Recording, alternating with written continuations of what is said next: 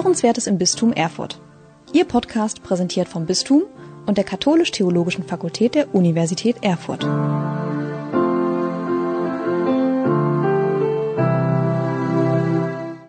Herzlich willkommen zur neuen Episode unserer Reihe Lost in Corona.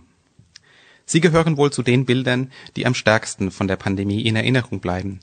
Menschen, die von ihren Balkonen herab Ärzten und Pflegekräften applaudieren oder Plakate, die mit Dankesworten an Kliniken befestigt werden. Aber diese Bilder verraten ja noch nichts darüber, wie es den Menschen in diesen Berufsgruppen geht. Mit zwei Vertretern dieser Berufsgruppe spreche ich, Niklas Wagner, Leiter des Katholischen Forums im Land Thüringen heute. Zum einen mit Katharina Pomm, Klinikseelsorgerin an der Zentralklinik Bad Berka und zum anderen mit Dr. Stefan Heiland, Facharzt für Innere Medizin und Pneumologe sowie Oberarzt an der Klinik für Palliativmedizin der Zentralklinik Bad Berka. Herzlich willkommen Ihnen beiden. Danke. Danke. Mal ein kurzer Blick zurück. Wie viele Plakate hingen denn in Bad Berka am Zentralklinikum, auf denen Ihnen für Ihre Arbeit gedankt worden ist? Ich habe keins gesehen, aber ich benutze auch selten den Haupteingang und in den letzten Wochen haben wir ohnehin getrennte Eingänge, Haupteingang und Personaleingang aufgrund der Corona-Epidemie. Ja. Genau, da hätte man schon so schlau sein müssen und den etwas versteckten Personaleingang finden. Der ist nämlich ganz hinten auf der Rückseite und eher so ein bisschen im Keller. Ähm, ja, aber auch am Haupteingang hing nichts. Also wir sind aber auch auf dem Berg. Wahrscheinlich lag es daran. Und solche Glückwünsche übertragen sich ja vielleicht auch so ein bisschen über die Gedanken. Aber Herr Dr. Heiland, wie ging es Ihnen denn damit, als Sie diese Bilder von dem Applaus auf den Balkonen so wahrgenommen haben? Was ging Ihnen da so durch den Kopf? Dass ich das eine sehr schöne Reaktion auf die vielen Bemühungen und die Arbeit gerade in Italien äh, registrierte und das eigentlich doch erstaunt war, dass man das so spontan organisierte. Zu dem hiesigen Gebiet Deutschland kann ich da wenig sagen. Das habe ich so nicht mitbekommen. Wie war Ihre Wahrnehmung, Frau Pomm? Ja, also ich ähm, denke auch, dass die Bilder aus Italien waren schon sehr stark und das war ja auch, glaube ich, eine italienische Erfindung, mhm. ähm, dieser Applaus und auch in Spanien war das ja auch sehr ähm, verbreitet und den Menschen, glaube ich, ein Anliegen. Und ich habe hier wahrgenommen, die Menschen haben versucht, es ein bisschen zu kopieren, gerade am Anfang, als die Angst so anschwoll.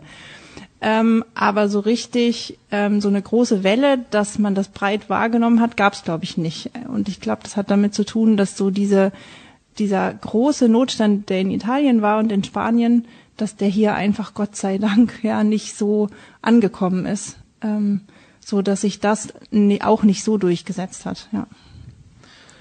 Äh, Sie haben vorhin schon das Stichwort Angst angesprochen. Äh, eine große Angst vor einer Erkrankung, gegen die mhm. kein Mittel vorhanden ist, ist ja so ein Punkt, der sich als Thema, als roter Faden durch Corona hindurchzieht.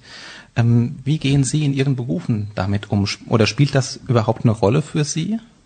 Und inwiefern? Ich denke, wir sind im Alltag gewohnt, ähm die Angst zu verdrängen, schon auch, weil wir möglichst mit den Krankheitsbildern umgehen können und wissen, wir sind äh, da, um zu helfen und wissen auch, was geht und was nicht geht, aber bleiben eigentlich als Team, als äh, Mitarbeiter des Krankenhauses äh, doch von der Erkrankung des Betroffenen ein bisschen außen vor aber in dem Fall mit einer völlig doch eher unbekannten Infektionskrankheit, wo niemand genau weiß, zum jetzigen Zeitpunkt, was genau da passiert. Ich denke, da hat es manchen schon äh, überrascht, auch geängstigt und verunsichert, weil plötzlich so die Routine des Alltags nicht mehr gegeben war, sondern da drohten unbekannte äh, Konsequenzen und Überraschungen an, sagen wir mal, Überschwappen an Erkrankung auf jeden, der da arbeitet. Und das, also hat mich schon mm, irritiert oder wachgerüttelt. Das war was anderes als die Routine. Auf, keinen, auf jeden Fall. Wie sind Sie denn mit dieser Irritation, mit diesem Wachrütteln, wie Sie es beschrieben haben, umgegangen? Können Sie da ein bisschen was zu sagen? Ich denke vermehrt als sonst äh, Informationen suchen, Rat suchen, Kollegen sprechen, sachlich bleiben, Empfehlungen, die man ja bekommt, also vom Robert Koch Institut etc., prüfen, wahrnehmen und das auch durchsetzen. Wohlweislich, dass äh, niemand zum Zeitpunkt Januar, Februar, März genau wusste, was ist jetzt hier die goldene Mitte und der Stein der Weisheit, aber äh, wir mussten handeln und konnten es nicht ignorieren, was da kommt. Ja. Und jetzt im Nachhinein wir sind mittendrin, im Nachhinein kann man noch gar nicht sagen. Wir haben jede Woche irgendeine Änderung und der eine, der letzte Woche Recht hat, hat in der nächsten Woche schon Unrecht. Da kann man ich mich auch nicht ausnehmen, das kommt von ganz alleine. Aber deswegen, ich denke mal, Nachfragen, Sachlichkeit, sinnhafte Dinge, die einigermaßen äh, valide sind, muss man äh, durchsetzen und einhalten und das ist schwer genug, das über den langen Zeitraum zu tun. Egal wo, Krankenhaus oder zu Hause. Ja. Hm. Wie wirkt sich die Angst in der Klinik Seelsorge aus, Frau Pomm? Ja, ich habe gerade mit ähm, Freude fast, muss ich ehrlich sagen, gehört, ähm, dass Dr. Heiland von der Irritation sprach und von der Angst weil meine Wahrnehmung war eher, dass diese Irritation und die Angst schon sehr stark da sind und dass die aber ähm, nicht nur im Klinikum, sondern auch in der Gesellschaft und auch in der Kirche ähm, nicht zugelassen wird. Also es wird dann ganz schnell überlegt, was kann man denn machen? Man geht in die Aktion ähm, und diese Irritation oder Angst kommt dann nicht mehr zur Sprache. So und dann bilden sich Lager, die sich entweder gegen die Corona-Verschwörung wenden, also die das als große Verschwörungserzählung sehen, was ja auch eine Verunsicherung ist eigentlich. Ne? Oder auf der anderen Seite ähm, ja dann wirklich in die drastischsten Maßnahmen flüchten, um das Ja alles zu verhindern. Ähm, und eigentlich die Irritation oder die Angst, die da drunter liegt, die uns, glaube ich, alle betrifft, weil uns ja die Sicherheit, in der wir jeden Morgen eigentlich aufgestanden sind, einfach so ähm, weggezogen wurde. Also ähm, die Sicherheit, nicht krank zu werden im Lauf des Tages, von der ja jeder gesundermaßen erstmal ausgeht, die war ja weg. Es hätte ja jeden treffen können. Ähm, und für diese Irritation und für diese Angst war wenig Sprache da, fand ich. Und jetzt im, auf die, ja, auf das Klinikum bezogen, glaube ich, macht es schon was mit so einem System, wie Dr. Heiland auch gesagt hat, weil im Klinikum ist eigentlich ja ähm, viel Irritation und Angst. Also es sind ja tausende Menschen, die wegen der Krankheit aus ihrem Leben gerissen wurden, gerade bei uns auf der Palliativstation auch. Und das Krankenhaus hat eine Routine entwickelt mit der ärztlichen Kunst, ähm, ja, auf diese Irritation oder Angst zu reagieren und möglichst gute Behandlungskonzepte wirklich bis zum Schluss, äh, bis in die Schmerzkonzepte hinein zu entwickeln, um das erträglich zu machen, ähm, so dass selbst das Sterben, glaube ich, also auf der Palliativstation so, ja, weitestgehend, natürlich nie ganz, aber weitestgehend so gut, ähm, ja, gemanagt ist, das soll jetzt gar nicht falsch sein, sondern wirklich, ähm, ja, gut bedacht ist bis zum Schluss, dass dieses Corona wirklich voll reingehauen hat, kann man sagen, weil da war plötzlich was, für das hatte man kein Konzept. Das hat man ja nicht richtig verstanden. Und das ähm, hat, glaube ich, wirklich alle, jeder in seinem eigenen Bereich, ja, so richtig verunsichert. Ja auf die Auswirkungen auf, auch auf Palliativstationen würde ich äh, später nochmal zurückkommen. Ähm, vorerst würde ich nochmal eine Frage nochmal bei Ihnen bleiben. Und zwar die an, schon angesprochenen Einschränkungen. Die verhindern ja auch zeitweise, dass man vielleicht Hobbys ausüben kann, die einmal als Ausgleich zur Arbeit wichtig sind. Haben Sie das auch so erlebt? Ja, also das habe ich natürlich erlebt, aber ähm, die Hobbys, äh, das tut einen leid, aber es ist irgendwo auch sekundär. Und man hofft natürlich, dass das bald wieder weitergeht mit den Hobbys, was heute noch nicht der Fall ist, aber die Hoffnung bleibt. Und irgendwo macht man dann irgendwas anderes halt. Und so, denk mal, hat sich manch einer, der es konnte, nicht streng in Quarantäne war vielleicht, aber selbst da konnte man was anderes tun, äh, auch was gesucht und dann äh, aktiv vollzogen, wenn es Fahrradfahren war oder Wandern oder raus. Und das hat ja viele getroffen auch. Und, ähm, aber das ist für mich, denke ich, nebensächlich. Also wegen meinen Hobbys oder Das würde mich jetzt nicht irritieren und ich denke mal, das muss man einfach auch tragen können. Da gibt es, weiß Gott, wesentlich Schlimmeres als jetzt zwei, drei Hobbys von, von den Mitarbeitern im Anbetracht der, der Probleme, die dann wirklich da brennen, auch gerade auf der Palliativstation, äh, ist das tertiär und ganz weit weg. Das hat mich so nicht beschäftigt, aber habe ich vielleicht gut reden, wird andere wesentlich mehr tangieren und beschäftigen. Also gerade auch mit ein, zwei, drei kleinen Kindern ist das äh, wesentlich schwieriger, keine Frage.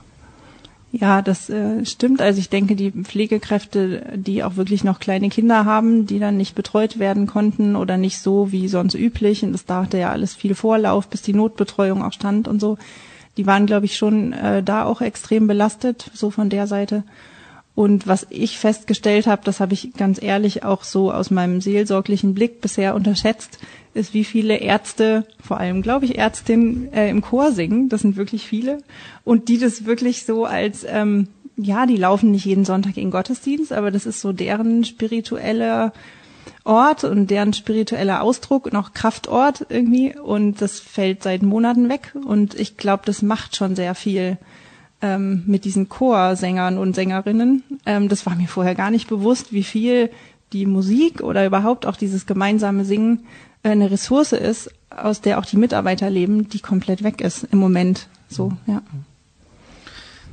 Dann blicken wir jetzt mal auf ein Zitat von Wolfgang Schäuble, der so in etwa gesagt hat, die Menschenwürde gilt uneingeschränkt, das Recht auf das Leben aber nicht. Wie stehen Sie als Seelsorgerin, als Palliativmediziner zu dieser Aussage? Also ich habe mich gefreut über diese, also einerseits gefreut über diese Aussage von Wolfgang Schäuble zunächst, weil als sie kam, dachte ich, das war überfällig, diese Diskussion zu führen. Und im zweiten Atemzug dachte ich, aha, warum sagt das Wolfgang Schäuble und nicht eine Bischöfin oder ein Bischof? Ähm, Haben Sie eine mögliche Antwort darauf? nee, bis heute habe ich keine Antwort. stelle mir viele Fragen, unter anderem die, warum ähm, Wolfgang Schäuble mit, mit sowas kam, ähm, was ich sehr, sehr wach fand und was so die, ja, die, die dringend notwendige Diskussion ähm, ja einfach sehr gut auf den Punkt gebracht hat, auf den Nenner. Und so wie dann diskutiert wurde, glaube ich, war das auch der Punkt, der dran war, so im Moment. Ähm, ja, also ich glaube, es gibt darauf gar keine einfache Antwort auf die Frage, die er gestellt hat, sondern ich glaube, der Wert an sich ist, über diese Frage einfach nachzudenken und ins Gespräch zu kommen, vor allem, also in der Gesellschaft ins Gespräch zu kommen. Also ich denke, es ist gesund oder normal, dass man auf so eine riesige Bedrohung wie Corona erstmal natürlich mit der Rettung reagiert. Also man will das Leben retten. Das ist, glaube ich, so der erste Reflex. So. Aber der Mensch besteht ja nicht nur aus dem biologischen Leben, sondern eben wie mit den Chorsängern. Also das ist auch schon eine riesige Beeinträchtigung, wenn man ähm, für die einen sind es die Gottesdienste, für die anderen ist es der Chor. Also wenn man so das, was noch Leben ausmacht, ähm, wenn man da vollkommen ausgebremst wird. Und da ist, glaube ich, eine gesellschaftliche Diskussion und ich meine auch eine kirchliche, spirituelle Diskussion ähm, ganz notwendig, ja. Was sagen Sie als Palliativmediziner, Herr Dr. Heiland? Zu Schäubles Aussage?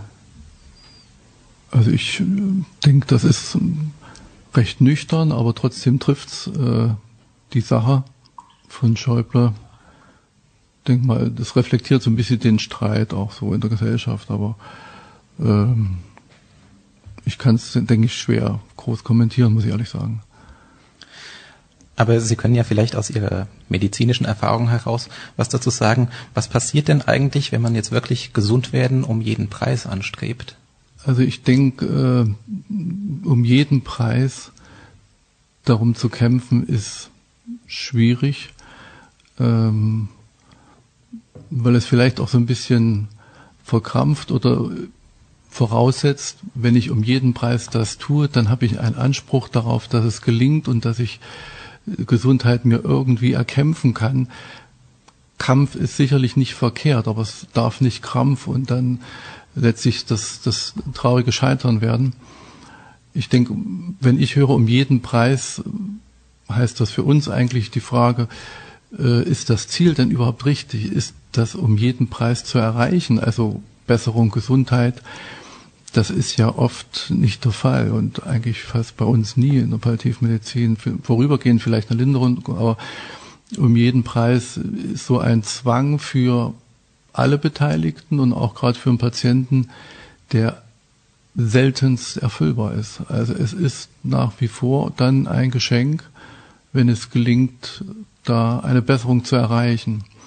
Und deswegen die Formulierung um jeden Preis, da werde ich immer schon vorsichtig. Also dann Schritt zurück und ist ja oft eher die Frage, was, was können wir erreichen? Was, was denkst du, was wir können? Und sowohl als Kollege wie als auch Patient. Wenn man jetzt dieses, äh, nochmal auf diesen Fokus des Gesundwerdens schaut, ähm, Sie haben es vorhin ja schon angesprochen mit dem Kampf und Krampf, der sich da so einstellen kann. Welche Folgen hat das Ganze denn für die Lebensqualität des Einzelnen, der Einzelnen?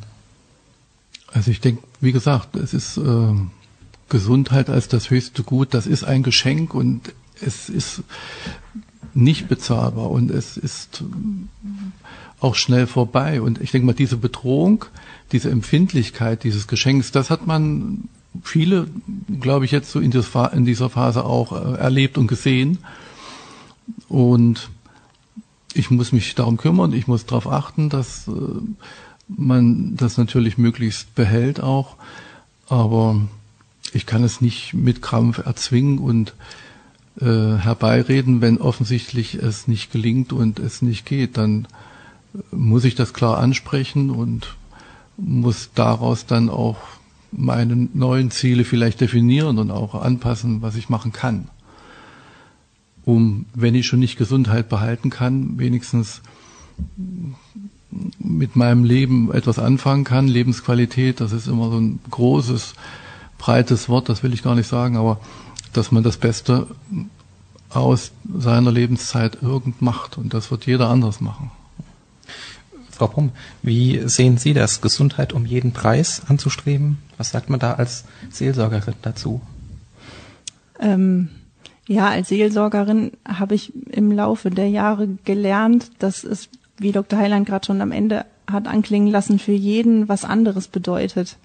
Ähm, also in der Palliativmedizin habe ich am Anfang ganz stark so diesen ähm, Imperativ gehört, man muss nicht bis zum Schluss alle Therapien voll durchziehen. Also jetzt gerade im äh, die Chemotherapien sind ja das, was so bekannt ist, ähm, was ja auch Lebensqualität ähm, ja sehr stark mindern kann, nicht muss, äh, kann in manchen Fällen und dass man da nicht bis zum letzten Tag in der Chemotherapie verbringen muss, sondern wirklich vorher sagen kann, gut, ich nehme das in Kauf, dass ich vielleicht ein paar Wochen, ein paar Monate eher sterbe, aber die Wochen oder Monate kann ich noch anders nutzen, ähm, als ich es unter so einer aggressiven Therapie könnte. So, ähm, es gibt aber tatsächlich auch Menschen, ähm, habe ich im Lauf der Jahre gelernt, ähm, die für sich das als Lebensqualität begreifen, bis zum Schluss eine Maximaltherapie durchzuziehen.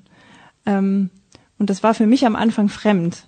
Aber es gibt tatsächlich Menschen, für die bedeutet das wahrscheinlich ein Stück Sicherheit oder ähm, auch aufgehoben sein in diesem medizinischen Bereich. Ähm, also es wird bis zum Schluss alles für mich getan.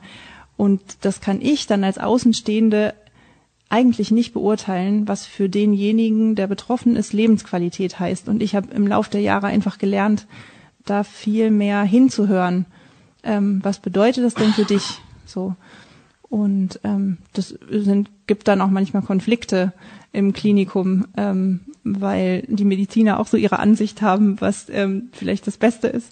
Und das ist anders als das, was manche Patienten haben. Und es ist so ein Aushandlungsprozess eigentlich, fast täglich. Ähm, und das ist vielleicht auch ähnlich zur Corona-Zeit. Ich glaube, wir machen jetzt auch, ohne dass es uns bewusst ist, Aushandlungsprozesse. Also wie viel sind wir bereit, auf Nummer sicher zu gehen? Wer ist dazu nicht mehr bereit? Aus welchen Gründen? Und können wir das irgendwie zusammenhalten? In so einem Klinikum schon, da fängt schon an. Und auch in der Gesellschaft, ja. Wenn wir mal auf die Möglichkeiten der Palliativmedizin schauen, was ist denn da Ihr Eindruck? Werden die jetzt in der Corona-Krise besonders verstärkt wahrgenommen oder geraten sie eher in den Hintergrund? Also ich würde es so beantworten, ohne dass ich valide Daten hätte und für das, was ich erlebt habe im Alltag, sind die Wege, die Entscheidungen in der Palliativmedizin in dem Bereich der Klinik, wo ich arbeite, denke ich, die gleichen wie seit 15, 16 Jahren, was ich übersehe. Die Umstände sind natürlich anders. Das ist vom äh, Aufnahmemodus über Hygiene, Fragen marginal äh, klar, aber äh, ich denke, von den grundlegenden Entscheidungen in der Palliativmedizin ist da nichts anderes äh, geworden. Hygiene war immer ein Thema, für viele ein lästiges Anhängsel und belächelt, nicht? Und ich denke mal, das mhm. hat in den letzten Monaten gravierend äh, die Ernsthaftigkeit von Hygiene unterstrichen. Mhm. Wohlweislich, dass äh, da man auch nie schwarz-weiß hundertprozentig sagen kann, das ist richtig, das ist falsch und bis dahin geht das und dann geht es schon nicht mehr. Aber das ist sicherlich anders geworden. Aber jetzt von der Ausrichtung Hilfe für schwerstkranke Patienten in einem fortgeschrittenen äh, Krankheitsstadium. Äh, ich hoffe mal, dass wir das genauso gut gemacht haben, wie wir es hoffentlich immer einigermaßen gut auch machen und da nichts verloren gegangen ist. Und da spielen sicherlich auch Fragen der Angehörigen eine Rolle und das war auch ein Kampf, ein Ausloten, was darf man da tun, was darf man nicht tun, wen äh, darf man da Zugeständnisse machen und wen nicht. Aber das, denke ich, ist Alltag so, das ist, gehört dazu. Gerade in so einer immens neuen Situation. Da wusste am Anfang niemand, was jetzt wirklich das Optimale sein könnte. Äh, Frau Pomm, für Sie als Klinikseelsorgerin hat sich in dieser Corona-Krise nochmal auch die Thematik angehörige Begleitung von äh, Schwerkranken und Sterbenden, mhm. hat sich das nochmal irgendwie verändert? Ja, es hat sich insofern etwas verändert, als ähm, ja mit einem einer gewissen Vorlaufzeit und Unsicherheit im Klinikum zu Beginn dieser Pandemie wurde, wurden ja dann die Besuche eingeschränkt bis sie dann ganz äh, verboten wurden. Also die Patienten waren ja dann mehr oder weniger allein in der Klinik ähm, und konnten gar keinen Besuch mehr bekommen. Ähm, und die Angehörigen mussten vorne am Eingang dann die Tasche mit den neuen Sachen abgeben und die wurde dann von äh, Personal dann zu demjenigen gebracht. Also es waren schon natürlich viel weniger Menschen im Klinikum, weil ja auch entsprechende Kapazitäten freigehalten werden mussten. Viel weniger. Aber die, die noch da waren, ähm, die hatten wirklich keinen Besuch. Und das hat die Seelsorgesituation natürlich schon verändert. Ähm, man wusste einfach, äh, es kommt heute am Nachmittag keiner. Das ist selten. Also meist, wenn ich bin meist vormittags in der Klinik, wenn ich die Menschen besuche, erzählen die mir meistens zum Abschied, ähm, wer am Nachmittag noch kommt. So und das ähm, fiel einfach komplett weg. Ähm, was ich interessant fand, war meine Erwartungshaltung ähm, weil ich am Anfang dachte, jetzt sind wir viel wichtiger als vorher. Ähm, und äh, bin mit einem ja mit einer ganz großen Bereitschaft die Klagen zu hören zu den Patienten gegangen. Und viele waren wirklich also das hat mich wirklich umgehauen. Viele waren unglaublich ähm, tapfer ähm, und haben gesagt das ist ihnen völlig klar dass das jetzt nicht geht. Und ähm, die sind jetzt höchstens zwei Wochen hier und die Zeit werden sie schon überstehen. Ähm, also das war, das hat mich wirklich erstaunt, mit welch großer ja, Bereitschaft da auch gerade die Menschen, die am meisten davon, zumindest in der Klinik davon betroffen waren, ähm, ja, wie gut die das verstanden haben und äh, da mitgemacht haben. So ähm, die Zeit jetzt wird lang. Also die Besuche sind immer noch zwar erlaubt, aber eingeschränkt. Aber jetzt ähm, ja wird die Zeit wirklich lang, die Ungeduld wird größer und die, das Verständnis für die Maßnahmen wird auch geringer. Also jetzt, ähm, wo das Haus wieder voller wird, äh, steigt die Unzufriedenheit doch bei den Patienten, dass es nicht einfach so alles ist, wie man es von früher kennt. Ähm, ja. Gibt es denn, wenn wir jetzt nochmal auf diese mehreren Monate seit Mitte März zurückschauen, gibt es denn Aspekte in Ihrer Arbeit, die jetzt in der Pandemie erst so richtig deutlich geworden sind? Oder umgekehrt besonders in den Hintergrund getreten sind? Wie gesagt, die Ernsthaftigkeit der Hygiene würde ich anführen. Das ist mhm. für mich so ein Erleben. Es ist eben nicht nur eine Sache für äh, die Dokumentation und die Fantasie. Und ich denke auch so die Bewusstheit in mancher Zusammenarbeit mit Kollegen im Haus. Das muss ich schon sagen. Also auch gerade äh, Corona-Station, Notaufnahme, Wertschätzung, Einsatz. Das habe ich schon positiv erlebt. Gab es auch Punkte, die Sie da negativ erlebt haben? Kann ich nicht sagen. Kann ich wirklich nicht sagen. Das ist ja auch. Also die Auseinandersetzung, denke ich mal, zwischen den Kollegen, das vielleicht. Dass, dass wirklich ähm, natürlich eine Auseinandersetzung stattfindet. Wie schätzt du die Lage bezüglich Corona ein? Wie schätzt der Kollege das ein? Äh, das ist schon nicht immer konkurrent und Harmonie, sondern das ist schon mitunter fachliche und darüber hinausgehende Auseinandersetzung und Konfliktsituation, keine Frage, ja. Das ist, das ist, denke ich, neu auch. Aber das ist das, was wir am Anfang schon sagten.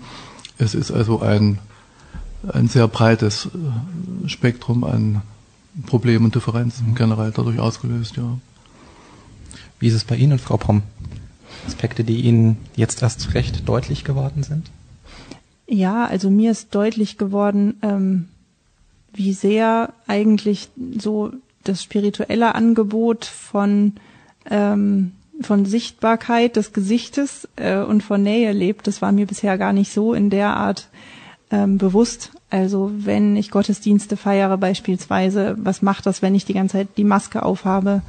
Ähm, so vom Denken her habe ich gedacht, ja, es muss sein und ne, mache ich auch so. Aber als ich dann da stand, habe ich gemerkt, dass es wirklich eine irre Beeinträchtigung ist ähm, für den seelsorglichen Kontakt einfach, ähm, weil ganz viel auch im Gottesdienst und in den Andachten und beim Segen auch ganz viel wirklich über äh, Sichtkontakt und übers Spüren und Wahrnehmen läuft, was gerade im Raum da ist. Also das fließt dann auch in meine Gebete ein. So, also ich habe die nicht vorformuliert und stehe da und halt den Gottesdienst von A bis Z, sondern es lebt wirklich davon, was ist gerade im Raum da, was nehme ich wahr. Und ich versuche das dann ins Wort zu bringen. Und da sind diese Masken und der Abstand und dieses ängstliche Dreinschauen von den Menschen, die da sind, ähm, weil man ja weiß, geschlossene Räume und ähm, Gottesdienste sind auch manchmal Hotspots und so. Das ist alles so, das wabert alles im Hintergrund. Ähm, und das beeinträchtigt schon auf jeden Fall diese Atmosphäre im Gottesdienst. Ähm, was fast unmöglich, ja, was heißt unmöglich? Ich habe, ich kämpfe immer noch um eine richtige Form, ähm, ist beim Abendsegen, den wir ab und zu haben in der Klinik, der lebt ja von der Berührung zum Beispiel, also von dem gesegnet werden, entweder auf den Kopf die Hand zu legen oder auf die Schulter. Ähm, das geht jetzt so in der Klinik, äh, also in der Kapelle nicht mehr. Ähm, das geht im persönlich, im Zimmer, wenn man sich vorher und nachher desinfiziert, da geht das alles. Aber im Gottesdienst in der Kapelle ist das fast nicht machbar. Ich müsste mich vor jedem Segen nach jedem Menschen desinfizieren und da ist einfach, da ist die Spiritualität, also die Atmosphäre ist da weg. So ähm, und da einfach andere Formen zu finden und ähm, ja auch gerade die Nähe in dieser Zeit, die die Menschen ja auch brauchen und suchen, irgendwie, wie kann man die anders ausdrücken? Also da ähm, suche ich jedes Mal neu, jeden Donnerstagabend neu, genau. Ja. Die Abschlussfrage würde ich gern wieder an Sie beide stellen. Und zwar ähm, auch nochmal mit dem Blick auf die Erfahrungen, die wir jetzt so im Gespräch ein bisschen reflektiert haben. Was sind denn für Sie zentrale Punkte bei einer guten Krankenversorgung? Warum Sie dürfen auch anfangen, wenn Sie. ich wollte Idee jetzt haben. dem Mediziner den Vortritt lassen, weil ich dachte, ich mache dann so das. Äh, ja, also ähm, zu medizinischen Aspekten, da habe ich meine, bin ich nicht ausreichend ausgebildet. Ähm, aber ich denke, zu einer äh, guten Krankenversorgung gehört auch ähm, ja eine im weitesten Sinne spirituelle Begleitung. Ähm, ich finde das immer noch ganz beeindruckend, dass die WHO ja in der Definition, was Palliativmedizin ist, ähm, die spirituelle Dimension mit berücksichtigt hat, ähm, quasi gleichrangig neben die anderen äh, Angebote gestellt hat. Und ich erlebe, dass das nicht nur in der Palliativmedizin, sondern auch in allen anderen Bereichen ähm, ein ganz, ganz wichtiger Aspekt ist. Und das ähm, dem Raum zu geben und da Menschen für bereitzustellen, sag ich mal, die dafür Zeit haben, Das empfinde ich auf der einen Seite als Luxus, weil man kann ähm, Spiritualität und Seelsorge nicht nach Stechkarte machen. Also ähm, manchmal ist man nach zwei Stunden so voll ähm, mit Lebensgeschichten, ähm, dass man für den Tag aufhören muss. Ähm, und das passt nicht in so ein Stempelkartensystem. So und dass dafür im Gesundheitssystem trotzdem Raum gegeben wird, also dass Menschen dafür ausgebildet und auch bezahlt werden. Ähm, ja, das finde ich einfach auf der einen Seite ein Luxus und auf der anderen Seite, äh, glaube ich, kommt das der Gesellschaft auch zugute. Ja. Also ich denke, gut medizinische Versorgung, die ja erwartet wird von allen, hier zumindest, äh, was ich so sehe in Deutschland, ist sicherlich die fachliche breite Kompetenz, mhm. die möglichst schnell und immer verfügbar sein sollte. Das ist schon schwierig geworden und nicht so einfach. Und das heißt dann Personal, was permanent vorhanden sein muss.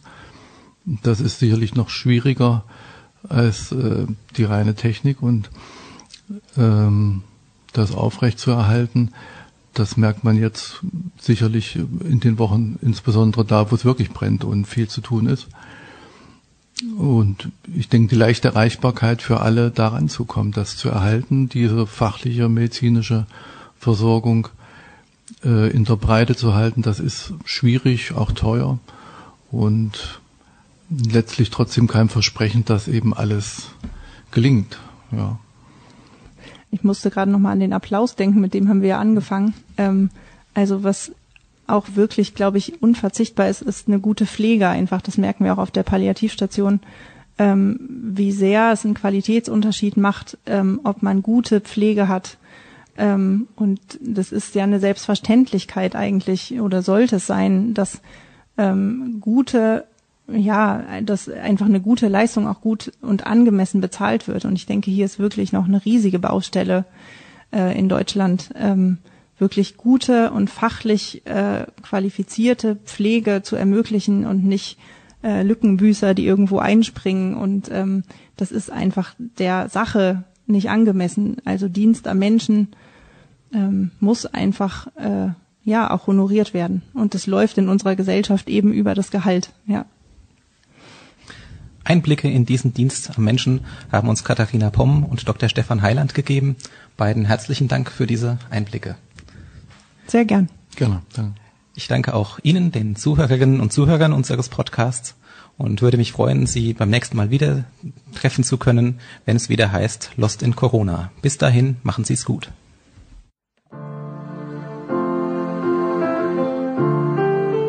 Sie hörten Hörenswertes im Bistum Erfurt. Ihr Podcast präsentiert vom Bistum und der Katholisch-Theologischen Fakultät der Universität Erfurt.